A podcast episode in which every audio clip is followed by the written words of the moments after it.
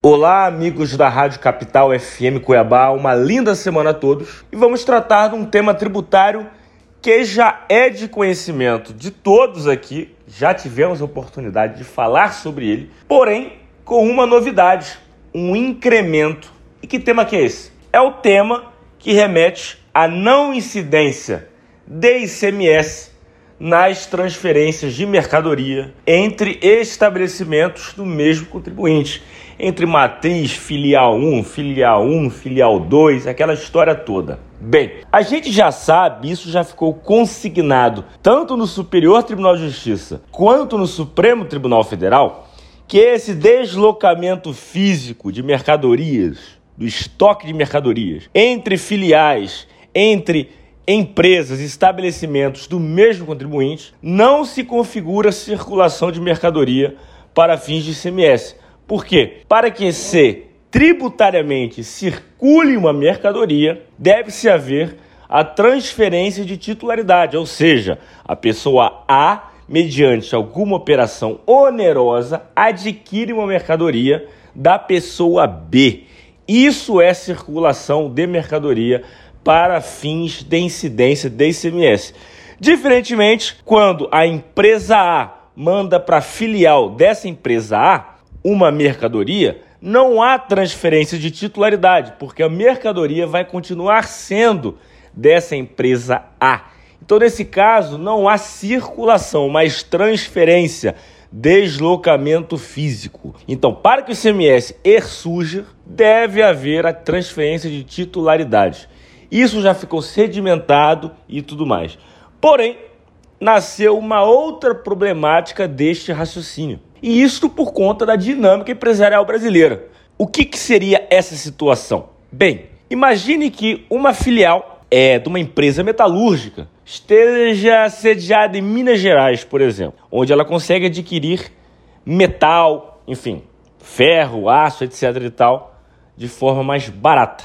E essa filial mande uma mercadoria para o outro estado onde será realizada a venda. O que, que aconteceria com o crédito de CMS que essa, que essa filial em Minas Gerais possui quando adquire o produto lá. Ele pode remeter esse crédito para a filial aqui no Mato Grosso, para o estabelecimento aqui no Mato Grosso, por exemplo, porque esse estado do Mato Grosso que vai realizar a venda, a empresa mato-grossense que realizará a venda dessa mercadoria que for adquirida lá em Minas Gerais. Então, nessa transferência da filial de Minas Gerais para a filial de Mato Grosso, existe a transferência também do crédito da ICMS? Vamos supor aqui, vamos fazer uma continha muito simples. A filial mineira paga 15 reais de ICMS num carregamento, sei lá, de 100 reais, por exemplo. Vamos supor aqui 15%. 15 reais.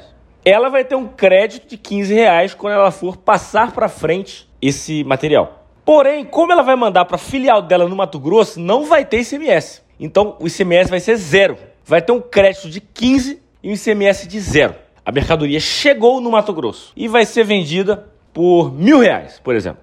Desses mil reais, colocando uma alíquota interna de ICMS, 17%, mil reais, 170 reais vai ser de ICMS. O que, que vai acontecer com aqueles 15 que ficou lá em Minas Gerais? vai poder ser usado para bater o ICMS aqui do Mato Grosso ou não? É esse tema que o Supremo Tribunal Federal, na ação direta de constitucionalidade ou ação declaratória de constitucionalidade, vai debater nessa semana em julgamento virtual.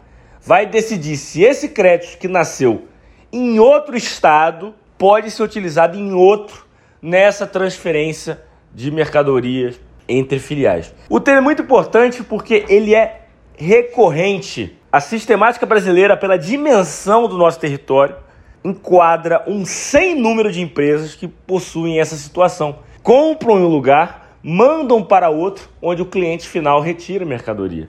A gente torce, como advogado de contribuinte, como empresário, como cidadão que quer ver o país crescer, que esse crédito possa ser reconhecido.